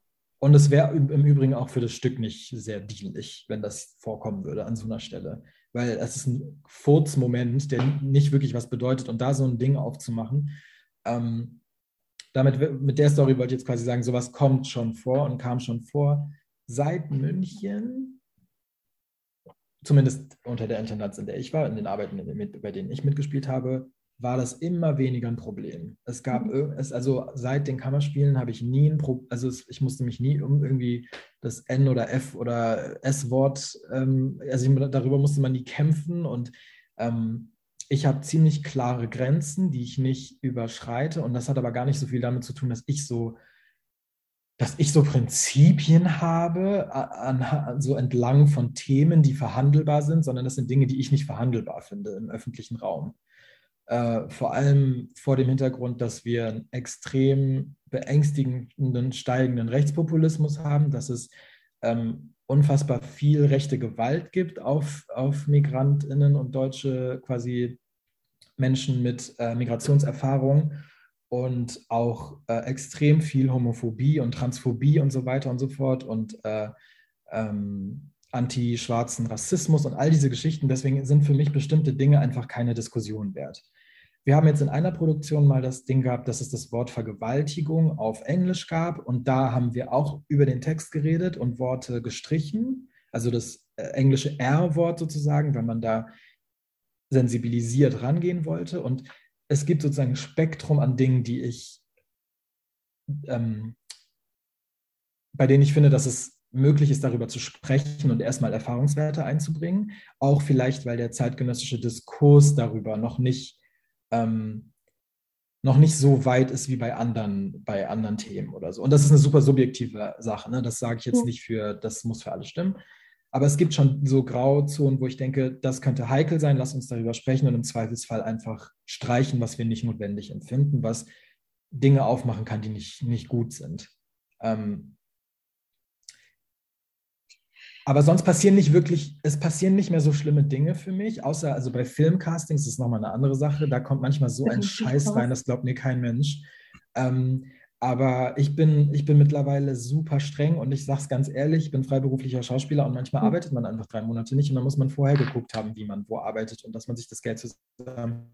Also ich lebe auf keinen Fall, im Sommer jetzt war ich auch super pleite, es ist, aber es gibt immer wieder, ich, ich ich arbeite auf die Begegnungen hin, hin, hinaus sozusagen, die dann kommen, von, an denen ich weiß, dass die mich nurturen und wo ich ein bisschen Kohle verdienen kann und so. Äh, es ist auf jeden Fall nicht einfach, Grenzen zu setzen, aber ich mache es auf jeden Fall. Und Dinge, die ich nicht will, ich arbeite nicht mit Leuten. Ähm, ich verstehe auch viele KollegInnen nicht. Es gibt, es gibt Dringlichkeiten, es gibt Familien, die gefüttert werden und irgendwie behaust werden müssen und so solche Dinge verstehe ich schon. Aber ich finde erstaunlich, wie viele Menschen mit bei Dingen mitmachen, die sie wirklich die ihre, Gesund, die ihre Gesundheit schaden und wie viele Menschen weiter, also äh, wie so in Komplizenschaft, in, in, in unbewusster sind mit diesen Systemen, weil sie immer weitermachen, obwohl sie Dinge sehen, für die sie eigentlich mittlerweile sensibilisiert sein sollten, dass die nicht möglich sind in der Arbeit. Ähm, und davon würde ich hoffen, bin ich weit weg. Aber who knows? Gibt immer, man hat immer mal einen schlechten Tag und übersieht was. Ja, danke. Vielleicht kommen wir in dem Zusammenhang noch mal zu einem positiven Beispiel, nämlich den Film Futur 3 ähm, mit Faras Shariat, den du gedreht hast 2019. Äh, eine, hm? Wir haben den 2018 gedreht. Oh, Entschuldigung. Ja, danke für die Korrektur. 2000, ist ja kein Problem. Ist ja 2019 rausgekommen. Genau. Also erzählt wird eine, die Geschichte von Pavis, ähm, der äh, ein Kind iranischer Einwanderer, äh, Einwanderereltern ist, der, der in Hildesheim aufwächst äh, und aufgrund eines Ladendiebstahles zu Sozialstunden, also Sozialstunden ableisten muss, die er als äh, Übersetzer in einem Geflüchtetenheim ableistet. Dort lernt er das Geschwisterpaar kennen, äh, Banafsche und Amon, und verliebt sich in Amon. Und der Film ist eine ähm, autobiografische motivierte Erzählung von äh, Faras Shariat ähm, und thematisiert auch die, ähm, die Ungleichheit zwischen dem ähm, Exil-Iranern, äh, ähm, dem Aufwachsen in Deutschland in zweiter Generation und den Geflüchteten. Äh, also ein, ein Kinofilm, der bewusst ein äh, Gegenkino ist äh, zu einem ähm, ja, deutschen äh, Mainstream-Film, auch zu bestimmten Formen äh, von migrantischen Erzählungen. Ähm, und äh, das auch zeigt äh, in der Frage, wie er gecastet wurde, was für ein Cast es überhaupt gibt, nämlich ähm, äh, von POC, ein POC-Cast, wo deutsch äh, weiße, entschuldigt bitte, weiße ähm, Darstellerinnen allein äh, als ähm, weiße Repräsentanten auftreten. Und ähm, äh, ja, der auch äh, ansonsten so im Vorfeld eine, ein, einen Workshop organisiert hat, äh, wo mit äh, Geflüchteten ähm, und äh, mit äh, Menschen aus äh, zweiter und dritter Generation ähm, ähm, ge also gesprochen gearbeitet wurde, und zwar vom gesamten Team. Äh, vielleicht kannst du kurz etwas von dieser Arbeit erzählen äh, und was daran wichtig war und welche Erfahrungen du da gemacht hast. Friederike ist schon so. Vielleicht kannst du kurz. ja, weil ich auf die Uhr gucke und hoffe, dass ja. wir noch, ich bin mir sicher, dazu gibt es ja noch ganz viele Fragen. Nein, nein, nein. Ähm, genau, das, ähm, ja, nein, ich vielleicht kannst du so die drei, vier Punkte nennen, die du äh, im Kopf hast und äh, vielleicht kommen wir dann gleich noch dazu, dass du noch mal ausführlicher was besprechen kannst. Ja, also genau, hm, was hast du gesagt? Ja, wir, ähm, der Film, genau, du hast eigentlich schon alles gesagt, was man dazu sagen kann. Es gab viel, es gab einfach viel Vorbereitung im Hinsinn, äh, Hinblick auf so äh, Sensibilität on Set, wer macht mit. Es gab ähm, maximal sozusagen, ähm, oder maximal ist ein bisschen blödes Wort, wenn man sich da so selber auf die Schulter klopft und es gibt immer Probleme überall, aber bei der Arbeit, aber ähm, es wurde sehr, sehr viel investiert. Ähm, in, in einen Einbezug der Leute in die Arbeit. Nicht, dass sie einfach nur kommen, mhm. irgendwas abliefern und nicht wissen, worum es geht. Ähm, wie geht es den, äh, den Kindern, die mitmachen? Wie sind alle informiert? Mhm. Äh, wie du gesagt hast, es gab diese Schauspielworkshops und diese Annäherungsworkshops und ähm, es haben äh, extrem, es waren einfach auf äh, Teil dieser Arbeit waren einfach ähm, sehr viele nicht weiße junge Menschen, sehr viele queere Menschen. Die Arbeit ist aus, aus, der, aus dieser Community quasi entstanden und ist nicht nur ähm, eine besetzte Schablone, die aus irgendeiner Redaktion ähm, so Greenlight bekommen hat und dann irgendwie passend besetzt wurde, um irgendwas äh, abzuhaken oder sonst was, sondern der Film ist motiviert aus den Themen heraus, die sozusagen behandelt werden, mhm. weil das die Themen der Filmemachenden war. Und ähm, genau, es ging viel um Einverständnis, es ging viel um, ähm, fühlen sich alle wohl. Es, äh, es, wir hatten so wenig Geld bei diesem Projekt, weil uns so viele Förderungen durchgefallen sind in letzter Minute, dass ähm, es letztendlich wirklich relativ, also es gab Förderungen, aber es war relativ DIY und es war ziemlich viel auf so Liebe und äh, Leidenschaft und so gebaut, einfach weil so viele Menschen, die mitgemacht haben, aus voller Überzeugung mitgemacht haben und Teil davon sein wollten. Ähm, und äh, das hat mehrere Gründe, aber das hat einfach die, die, ganze, die ganze Atmosphäre war einfach eine Arbeitsatmosphäre, die ich so einfach noch nicht kannte. Und alleine, äh, alleine als, als äh, Kind von persischen, iranischen äh, Einwanderereltern alleine so da, also auf einem Set zu sein, wo der Maskenbildner und die Kostümbildnerin beide meine Muttersprache sprechen und wir können uns oh. auf Farsi unterhalten. Das gibt's, also das gibt's schon auch hin und wieder, aber das war, äh, und das, ist, das war einfach alles eine total utopische ähm, Angelegenheit auf eine Art. Also ich habe einfach nicht gedacht, dass ich je so arbeiten würde. Ich weiß jetzt nicht, ob ich die Punkte angesprochen habe, die du, die du doch, du hast es zumindest kurz angesprochen. Ich glaube, das wäre der gute Moment, wo wir vielleicht mal öffnen, das Gespräch ähm, für Nachfragen.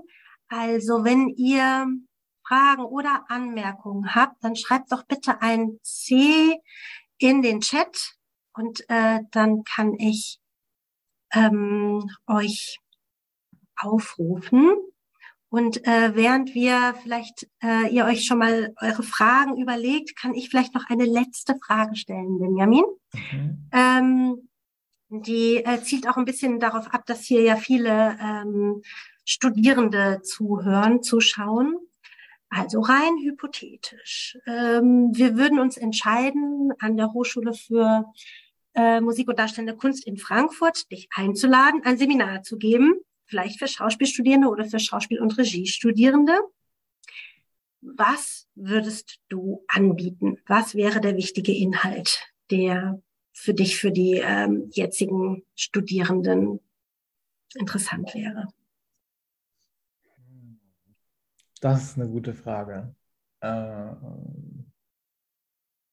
ich frage mich, also an sich hätte ich einfach, glaube ich, an sich fände ich es einfach immer interessant in einem, ich bin ja jetzt auch nicht so, also ich habe jetzt nicht 50 Jahre auf dem Buckel und weiß irgendwie, wovon ich rede, aber ich glaube, ich fände es irgendwie an sich immer schön, über ähm, auf eine Art über Kunst zu gehen, die einen inspiriert oder so, also über Kunst zu sprechen, mhm. auch kritisch, auch Arbeit, die man vielleicht problematisch findet oder so.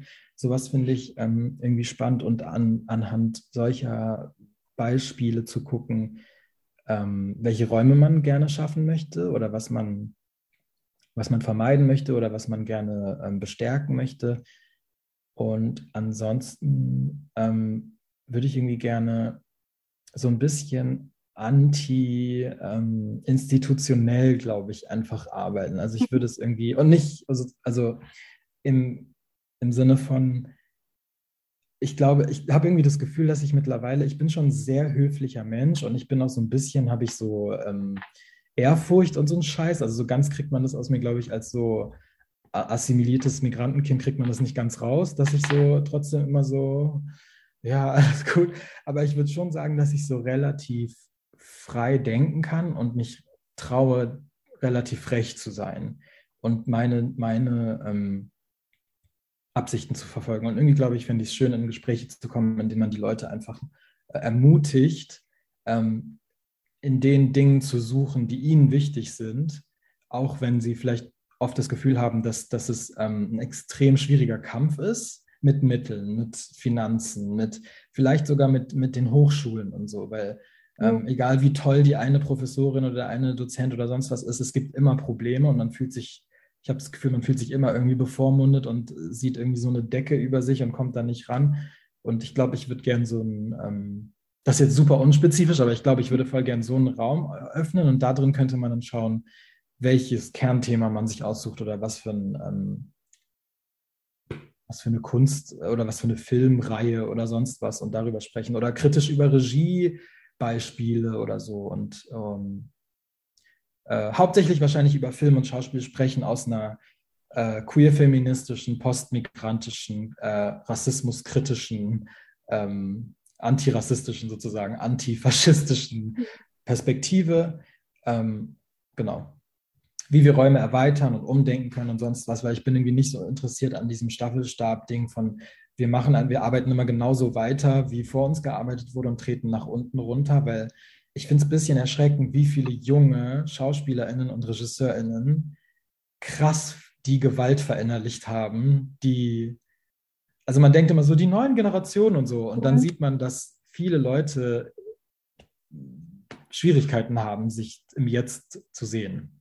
Anyway, alles ein bisschen Gelaber so. Ich habe jetzt keine konkrete Antwort darauf, aber ich glaube, nee, danke, aber das ist, ähm, das ist schon der, der Übergang zu unserer ersten Frage. Gil hat sich gemeldet. Hallo, hi. Ähm, ich versuche ein bisschen zu frame, was die Frage, also aus welcher Position ich die Frage stelle, einfach damit du vielleicht besser antworten kannst oder mhm. Missverständnisse zu vermeiden. Also ich studiere bei Friederike Regie, aber sozusagen von der ersten Ausbildung aus Hildesheim her. Oh, scheiße, jetzt bin ich groß. Ähm, also ich habe in Hildesheim vorher studiert und war sozusagen voll von diesen kollektiven Nummern und da waren auch natürlich Kammerspiele, riesiges Thema. Und kam dann in der Hochschule an und war überrascht, wie krass, diese Regie. Jetzt, wo es spannend wird, ja, ist der Ton weg. I wanna know. Wir bleiben dran. Du bist, ja. du bist in der Hochschule ah. angekommen und du hast genau, was war überrascht, wie äh, die Situation ist sozusagen. Also voll Klischee von wegen, das gibt die Regie und die SchauspielerInnen und auch so einer merkwürdigen Verantwortungsaufteilung von was machen wir hier und wer ist eigentlich wofür verantwortlich für die Inhalte, die transportiert werden, auch die Ideologien. Und das war sozusagen der erste Schock. Und dann habe ich bei so einer Produktion mal zugeschaut, die super ideologisch fragwürdig war, wo sozusagen hm, versucht wurde, so Fascho-Ästhetik, also so Richard Wagner so vom historischen Ballast zu befreien und sowas. Und ich habe mir das angeschaut und dann habe ich mit einem Schauspieler, der da mitgespielt, gesprochen und der hat mich dann so gefragt, aber fandst du es denn gut gespielt? Und ich glaube, das sind so, also ich die Frage ist so, vielleicht kannst du da ein bisschen was dazu sagen. Ah, gibt es sozusagen, hast du Erfahrung von solchen Situationen, wo du denkst, oh, wie funktioniert Kritik eigentlich unter Peers, äh, wenn man sagt, hey, was machst du da eigentlich? Also du hast es, glaube ich, als Komplizinnenschaft gerade bezeichnet. Wie sind da deine Erfahrungen? Und B, äh, wie spielt Qualität mit rein, auch im Kontext von Ausbildung und jetzt, wie hat das noch Auswirkungen auf die Arbeit? Puh, also die zweite, der zweite Teil der Frage ist weitaus schwieriger zu beantworten, würde ich sagen, in Bezug auf Ausbildung und so. Was so Situationen angeht, ähm, das ist super schwierig und es kommt immer darauf an, wie schlimm die Arbeit wirklich ist. Ne? Also wenn das wirklich ähm, wenn da wirklich faschistische Inhalte vertrieben werden, so, finde ich, kann man schon ähm, oder hat man, kann, kann man die Verantwortung vielleicht der Verantwortung nachgehen, da relativ hart im Feedback zu sein oder zu, zu spiegeln, was daran nicht vereinbar ist mit den eigenen Werten. Das Problem, was ich so ein bisschen äh, immer so erfahren habe, ist, dass es im Theater oft nicht so Best und Worst Case ist, sondern dass die Dinge ähm, extrem layered in den Arbeiten stecken. Also es ist sozusagen, ähm, es ist jetzt kein Nazi-Abend, aber es ist halt, da sind Dinge, bei denen du, die dich einfach so irritieren und reizen und nerven, die du so falsch findest, irgendwie auf eine Art, weil das, weil das Reproduktionen und Wiederholungen auch und du, du weißt es dann vielleicht auch von KollegInnen, die mitgemacht haben, dass da Dinge passiert sind. Und da ist immer die Frage, ähm, wie groß ist das Problem, würde ich sagen, und wie ist sozusagen, wie ist deine Beziehung zu der Person, mit der du darüber sprichst? Und wie ist der, der Gesprächsraum und so, weil ich finde, im Theater passiert es schnell, dass alle so ein bisschen in so einen zynischen Theaterkritikmodus fallen, weil wir irgendwie auch irgendwann gelernt haben, habe ich das Gefühl, dass, dass die Person, die am schlausten ist und am besten zerstören kann, was eben gezeigt wurde, wie so, also es gibt auch da so ein Belohnungs- und Bestrafungssystem, was so die auch so in den, unter den Linksintellektuellen manchmal so ein bisschen verinnerlicht ist, was nicht immer unbedingt 100% mit der echten Kritik zu tun hat, sondern man haut irgendwie gerne drauf und sagt, damit will ich nicht sagen, dass die Sachen zu entschuldigen sind oder so.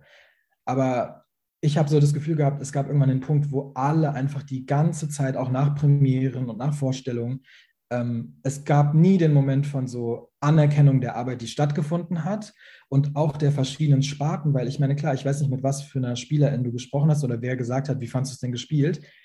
Wenn ich das so höre, ist das natürlich irgendwie, klingt das wie ein Witz. Und ich denke so, ja, oh mein Gott, so, is that the question?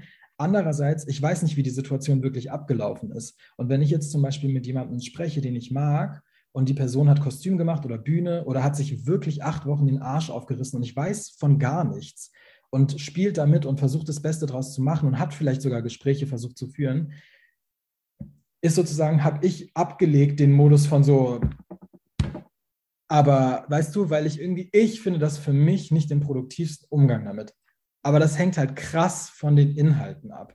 Also wenn was wirklich so ist, dass ich es echt irgendwie sagen wir, es ist super transphob oder sowas, dann bin ich halt raus. Dann stehe ich da und dann kann, können wir drüber reden und dann bin ich wirklich auch ziemlich hart im Feedback oder so.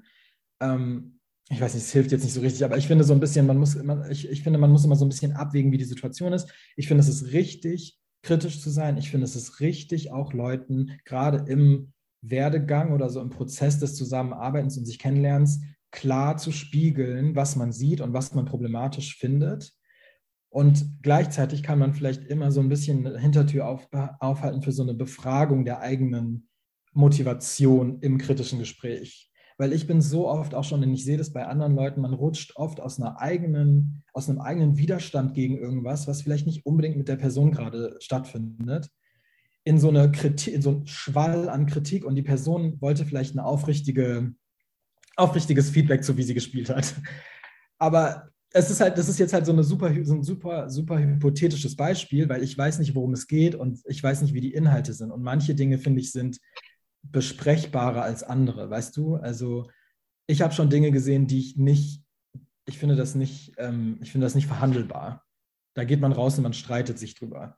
Aber man muss nicht immer die ganze Zeit streiten und das ist eine Kultur, die man im Theater machen lernt, vor allem weil man lernt, man verinnerlicht so einen intellektuellen Zynismus. Und vor dem würde ich nur warnen, das werfe ich dir jetzt gar nicht vor oder so, oder sag nicht, dass das bei dir so ist, nur ähm, ja, es ist super Case by Case. Wahrscheinlich kann ich da nicht großartig helfen, aber ich denke alleine, dass du, dass du eine kritische Wahrnehmung hast oder so, ist wahrscheinlich schon gut. Und ehrlich zu sein ist auch immer eher die richtige Variante. Nur ich weiß jetzt halt nicht, worum es ging und welche, wenn das jetzt irgendwie ein super schlimmes Faschostück war und eine Person kommt und sagt, wie, wie habe ich denn gespielt, dann kann man schon sagen, yo, also es geht jetzt gerade nicht darum, wie du gespielt hast, weil wir, wir müssen uns mal kritisch auseinandersetzen über den Inhalt des Stücks, weil es echt problematisch ist. So. Aber es gab auch schon Sachen, wo man sich gestritten hat und man war am Ende so, okay, aber darüber lässt sich halt reden und wir können der Person auch helfen, indem wir irgendwie ein kritisches, ruhiges Gespräch darüber führen.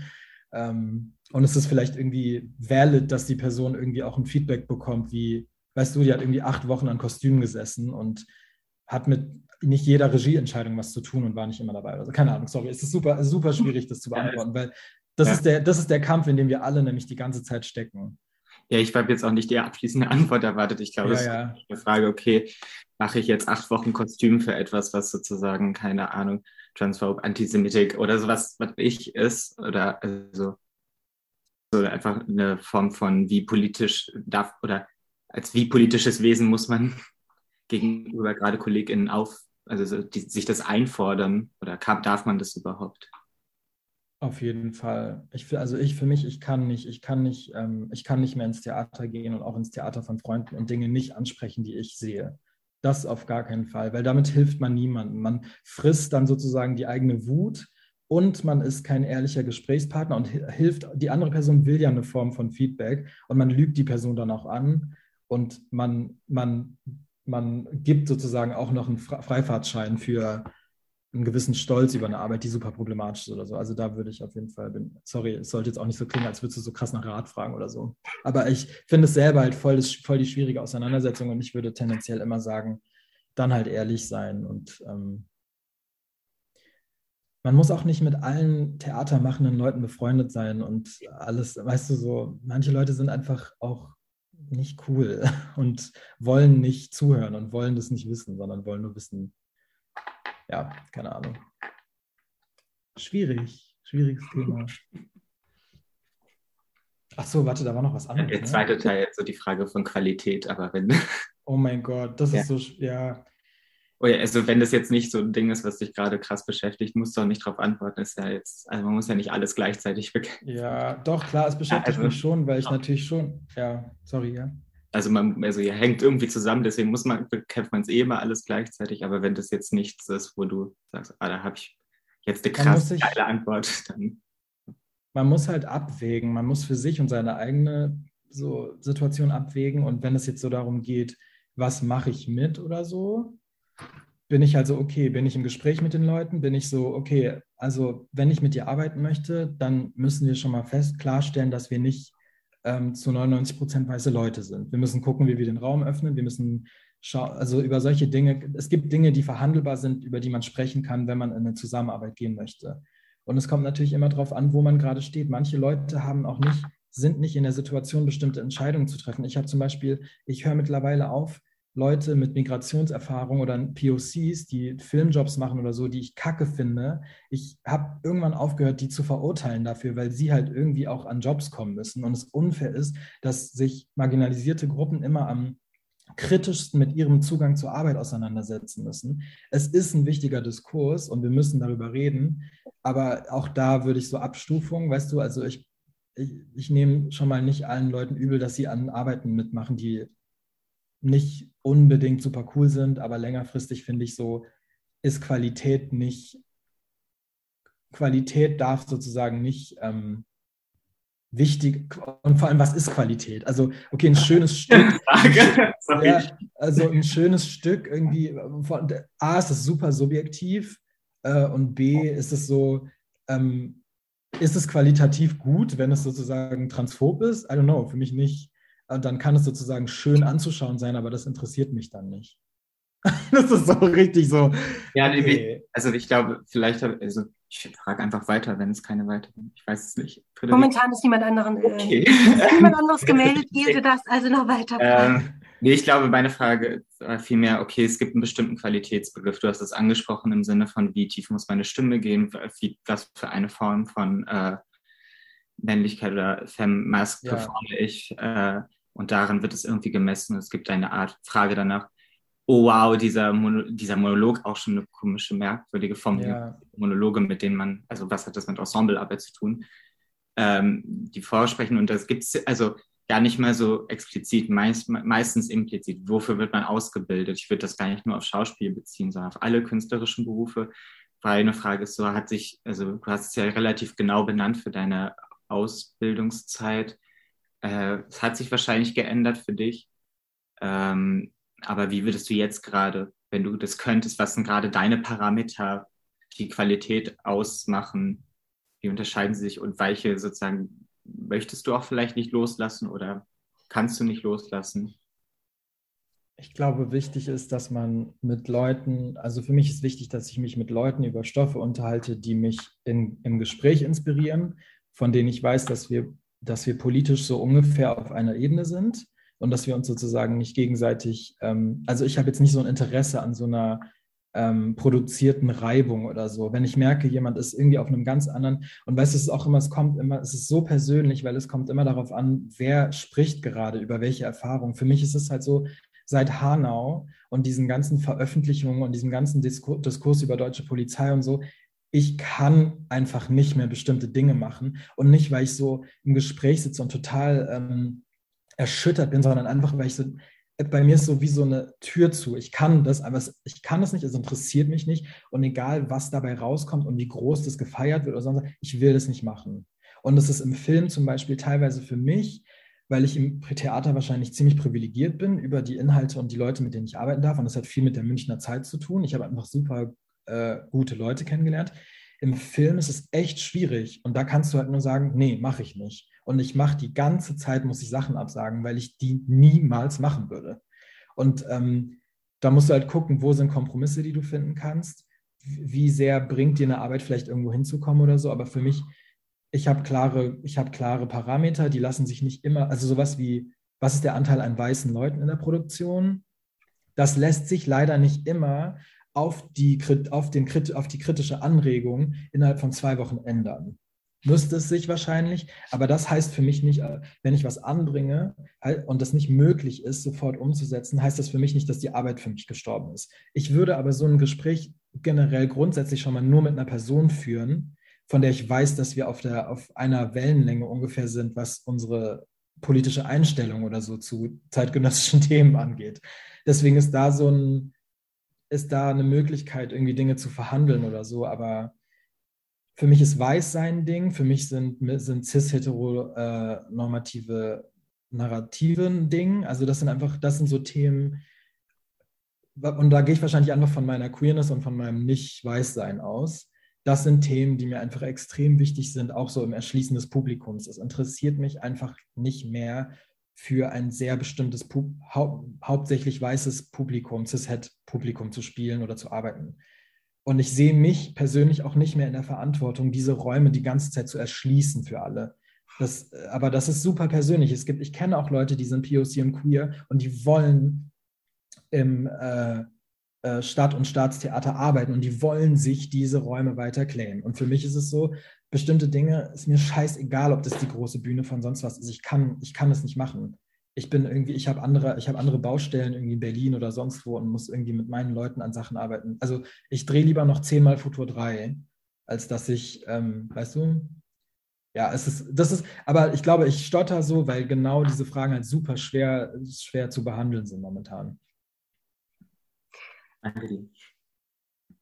Danke. Wir haben zwei weitere Meldungen. Äh, zuerst Amaru und dann Marion. Amaru.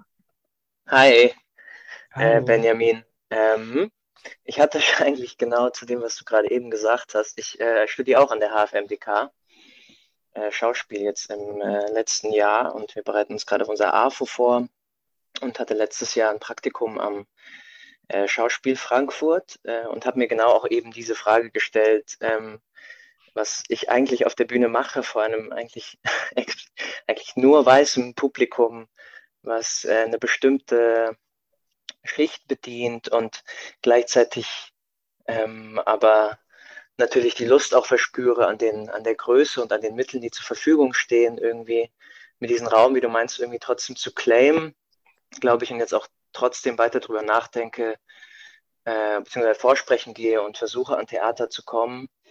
Ähm, ja, aber äh, die Frage dann doch irgendwie immer, immer wieder kommt. Ähm, für wen, für wen macht man das? Genau, für wen, für wen ähm, zeige ich mich so ähm, verletzlich oder so oder für wen verbiege ich mich. Ähm, ich finde das erstmal äh, super äh, begehrenswert, dass du so davon sprichst, dass du ähm, äh, da so klar deine Grenzen ziehen kannst. Ähm, ich weiß jetzt auch gar nicht mehr genau, was meine Frage war. Aber ja, vielleicht hast du sie auch schon im letzten Ding beantwortet, so dass man eigentlich ähm, ja darauf bestehen sollte, weil es ist halt Grenzen, schwierig. die man sich zieht, ja. Es ist halt schwierig, weil wenn man in der Ausbildung ist oder gerade angewiesen oder auch in bestimmte Räume erstmal gerne rein würde, um zu gucken, wie die Arbeit überhaupt ist, weil man es eh nicht pauschalisieren kann und weil es immer mehr Intendanzmodelle gibt, die erstmal so progressiv vermeintlich sind und man für sich sozusagen dann sehen muss in der Arbeit, ob das überhaupt aufgeht oder nicht. Es ist halt schwierig, weil ich würde sagen, ich verstehe einfach, ich verstehe den Wunsch, in, in diesen Räumen zu sein und diese Arbeiten zu machen, auf diesen Bühnen und diese Räume sich zu erschließen. Deswegen würde ich gar nicht pauschal sagen, scheiß auf Theater, scheiß auf dieses Publikum, weil um ehrlich zu sein, ähm, irgendwie muss man sich diese Räume erschließen und ich liebe Theater. Also das ist nicht, weil ich sozusagen Theater abschreibe, aber ähm, es ist eine super persönliche Sache und es gibt immer eine Bewegung irgendwo hin. Das heißt, es kann sein, dass du jetzt dein AFO vorbereitest, in das du sozusagen deine AFO-Arbeiten sind vielleicht Cutouts für das, was die Theater suchen und du hast da drin aber Codes von deiner Politik drin. Und das muss nicht sichtbar sein für alle, aber du machst in deinen Rollen das, was du machen willst und bedienst damit trotzdem was. Weil am Ende, wir reden hier von so institutionellen Gehabe. Ne? Irgendjemand wird draußen stehen und sagen, ja, aber warum gehst du überhaupt ans Theater? Warum gehst du überhaupt an die Theaterschule? Und das ist eine berechtigte Frage, weil wir könnten auch was, weißt du, wir könnten anders Kunst machen. Aber das ist nun mal das, wo wir uns jetzt finden oder wo du dich jetzt findest. Und dann ist die Frage, in diesem Gerüst, was, was sind die Schritte, also wo, was möchtest du ausprobieren, wo möchtest du hin und was sind die Schritte bis dahin, die nötig sind und wie kannst du sozusagen bei dir bleiben und diese Schritte trotzdem vollziehen. Deswegen würde ich pauschal auf gar keinen Fall sagen, ja, scheiß aufs Stadttheater oder so. Man kann auch ambivalente Erfahrungen am Theater haben. Ich hatte auch München war nicht immer grandios, gerade im Hinblick auf Race und Gender und so. Da gab es ziemlich viele so Ausfälle. Und deswegen ist die Frage einfach,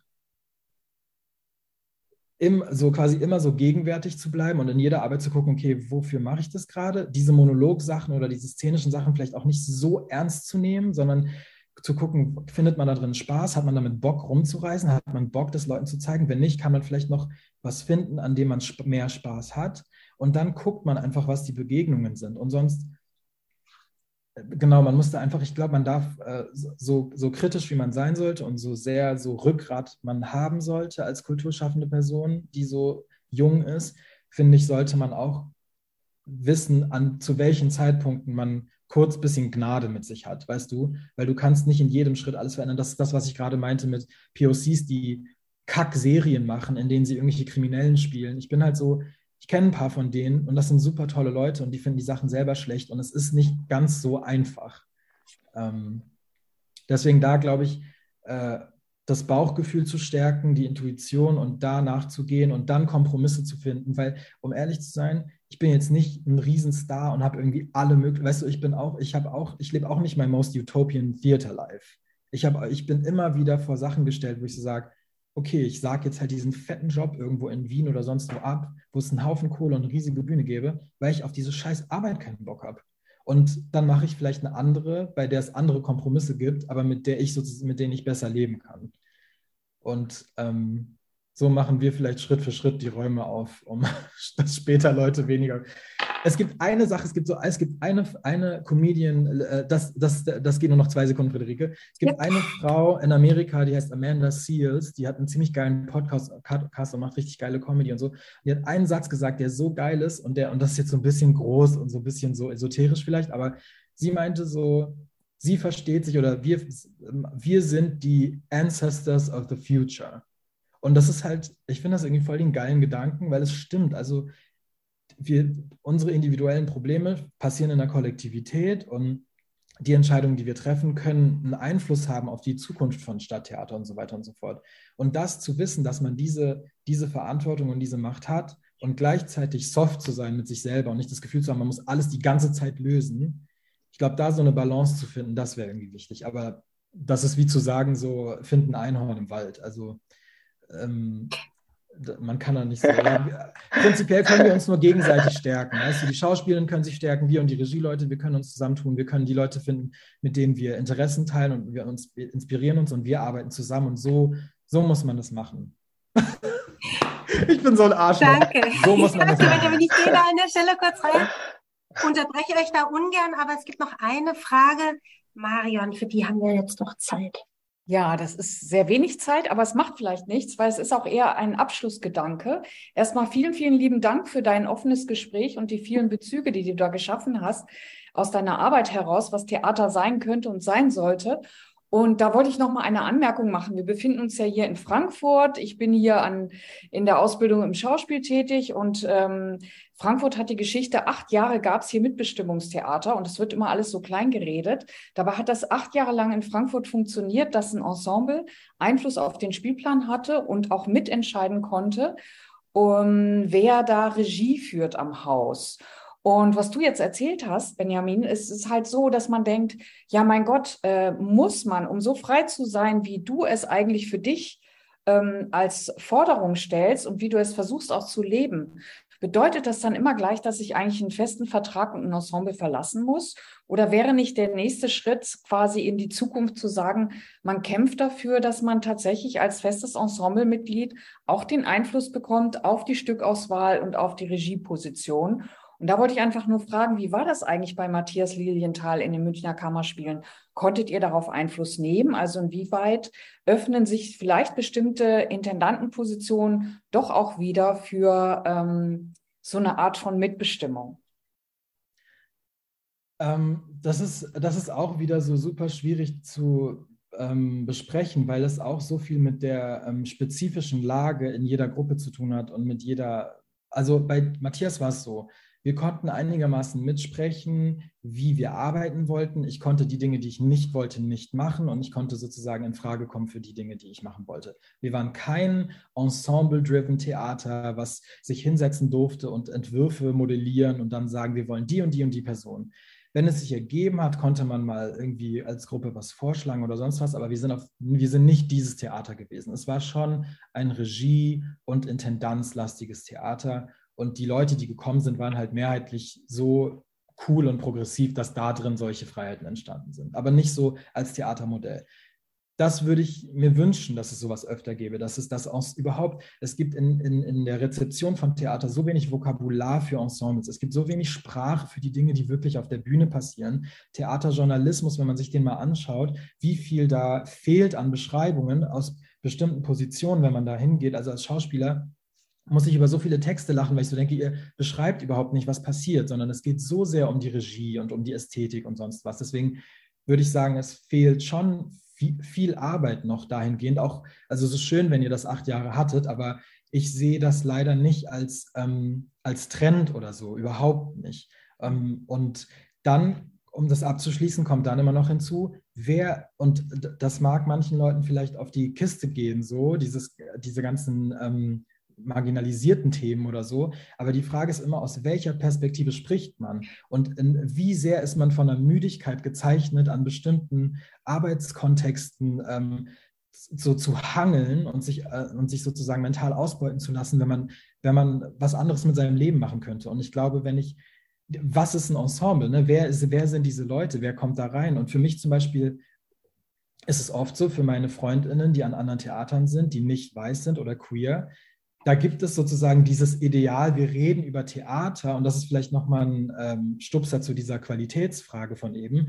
Es ist so schwierig, darüber kollektiv zu sprechen, weil es so viele Probleme gibt, die nicht für alle gelten. Und es, es ist manchen Leuten einfacher und zugänglicher, frei über sozusagen Ensemble und Stoffe und Regiepositionen zu sprechen, weil sie bestimmte Erfahrungen sozusagen gar nicht machen müssen in dem Rahmen. Damit will ich sozusagen die Frage gar nicht äh, negieren oder so. Das ist voll, also ich würde das lieben, äh, Marion, wenn, es, wenn, wenn wir mehr so Theater hätten. Nur auch da drin ist sozusagen ein gutes Theater und eine gute Intendanz und ein guter Entwurf ist, bedeutet immer noch nicht, dass, dass alle gleich frei arbeiten können. Und das kriege ich leider sehr viel gespiegelt von anderen KollegInnen an vielen großen Stadttheatern, an vielen Stadttheatern, in denen tolle Entwürfe gekauft wurden und so.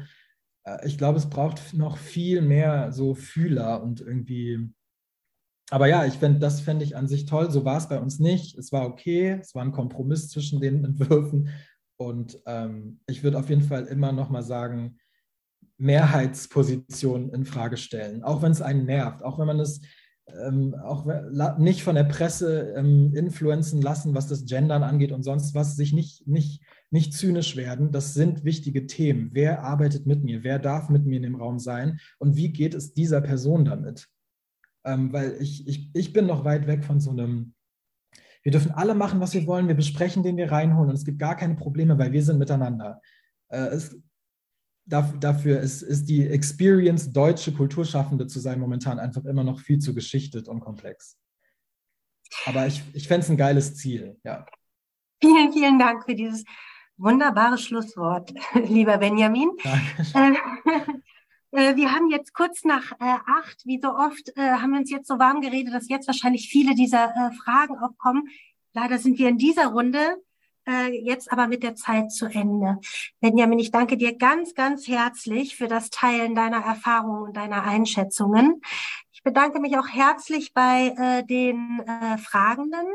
Ähm, wir, diese Reihe geht weiter am 27.10. in einer Woche. Ein Gespräch mit Barbara Nüsse. Philipp hat äh, als PDF das weitere Programm auch nochmal in den Chat gestellt. Und ich bedanke mich auch herzlich bei Antigone für das Hosten dieser Veranstaltung und äh, bei der HTA für die Unterstützung, vor allen Dingen bei Philipp und Marion, danke für dein Initiieren. Ähm, äh, dann verabschiede ich alle, wünsche noch einen wunderschönen Abend. Und Benjamin, ich würde mich wünschen, wenn du noch ganz kurz Zeit hast, zwei Minuten noch kurz hier ja. zu bleiben. Danke an alle.